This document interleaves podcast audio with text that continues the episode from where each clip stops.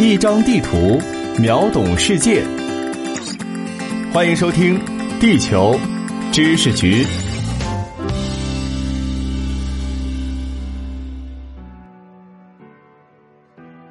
欢迎来到地球知识局，我是零零六号地球观察员俊达。近日，一部参与角逐今年奥斯卡最佳外语片的电影《阿米拉》在约旦与巴勒斯坦引起了轩然大波，被迫撤回冲奥申请，最终黯然下线。这部电影从导演、主创到投资人全部来自阿拉伯国家。电影讲述了被以色列关押的巴勒斯坦人把自己的精液偷偷交给妻子。然后通过人工受精生下孩子的故事，这部片子反映了巴勒斯坦人所面临的奇特困境，不料却刺激了巴勒斯坦方面脆弱的神经。巴勒斯坦权力机构和一些巴勒斯坦团体引导巴勒斯坦人对这部电影口诛笔伐，说片子侵犯和侮辱了囚犯的尊严，同时呼吁全体阿拉伯人一起抵制这部电影，否则就是背叛我们人民的斗争。事实上。通过从监狱偷递精子出生的巴勒斯坦婴儿，目前已有近百名，而且数量还在不断上升。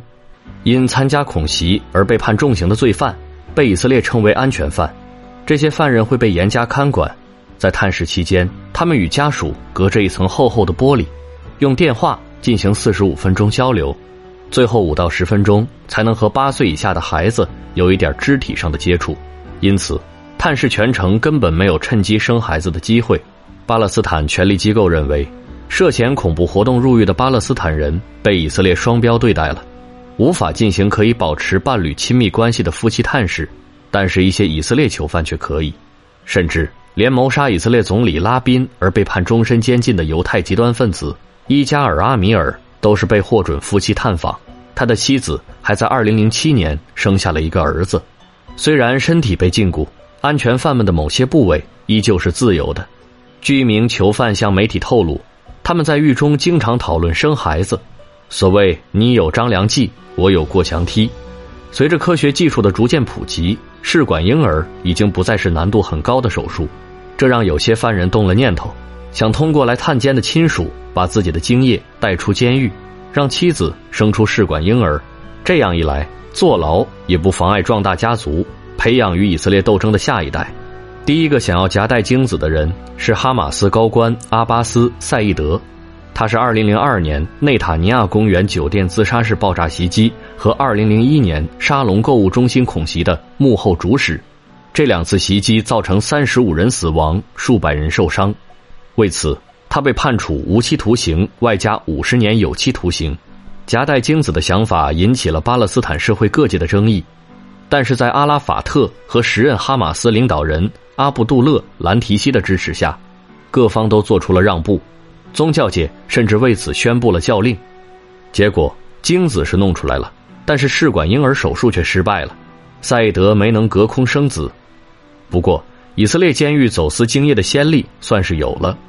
这么说来，阿巴斯·赛义德也算成了为安全犯盗火的送子观音。随着这样的行为被宗教赋予合法性，巴勒斯坦社会也逐渐接受了他，甚至将之视为反抗以色列的壮举。二零一二年，第一个通过走私精液出生的巴勒斯坦儿童出生，他的父亲是被判处二十七年监禁的哈马斯成员。二零一三年，甚至有一对通过走私精液做试管婴儿的双胞胎出生了。塑料打火机、食品包装都可以用来夹带走私品。种种方式让以色列方面防不胜防，虽然容器的简陋降低了成功几率，但是只要探视者能在十二小时内赶到医院，手术就有成功的希望。很多重罪囚犯在年轻时就已经在坐牢，这导致他们的妻子早早就相当于没了丈夫。而巴勒斯坦地区宗教氛围保守，参与哈马斯的家庭尤其如此。犯人的妻子如果选择离婚，会承受巨大的社会压力，几乎不具有可行性。一名巴勒斯坦妇科医生曾经对媒体透露过，这样的女性往往会把生养孩子当做生活的一点慰藉，甚至当做希望的寄托。加沙也好，约旦河西岸也好，巴勒斯坦普遍分布着支持这种行为的医院，但医生们也不是来者不拒，出于对经济。身体影响和必要性的考虑，他们不愿意接待已有多名子女或丈夫刑期短的女性。虽然有些巴勒斯坦医生说自己没有政治倾向，但实际上他们对这类女性普遍同情，可能会提供免费手术，还会替他们考虑社会影响。因为当地社会极端保守，如果丈夫入狱数年，自己却突然怀孕，这对他们来说意味着什么？又会引来怎样不可测的凶险？在进行体外受精之前，医生会要求见男女双方的家属，向他们确认精子是否来自丈夫，还会建议在动手术前先向自己的街坊邻里宣扬一番，说明自己丈夫的走私行动成功了，计划在几个月内进行试管婴儿。孩子出生后，还需要取得宗教人士的认可，身份才能合法。有的宗教人士不认同这种做法，有的认为走私精子的过程无法保证无菌环境，不具备可行性，拒绝承认这些试管婴儿的生理父亲是狱中的安全犯。不过，多数宗教人士愿意接受试管婴儿，只要他们点了头，这些孩子就会被接纳，甚至得到优待。面对这几年频发的走私精子事件。以色列监狱管理局声称，监狱方面管控严格，不信会有这样的事情发生。有网友对 IPS 的表态一顿嘲讽，说狱警们收入太低，只要钱给到位，大麻都能带进去。事实上，虽然以色列方面否认，但行动却很诚实，加强了对安全犯的管理与对走私的防范，成功阻止了几次精液走私行动。对于成功走私精子的安全犯，以色列法院也开始提起诉讼。最早的一个案例发生在二零一四年，走私精子的巴勒斯坦囚犯被处以大约一千四百四十九美元的罚款，外加禁止家人探望两个月。听到巴勒斯坦恐袭犯喜当爹的消息，以色列的恐袭幸存者和受害者家属则备受煎熬。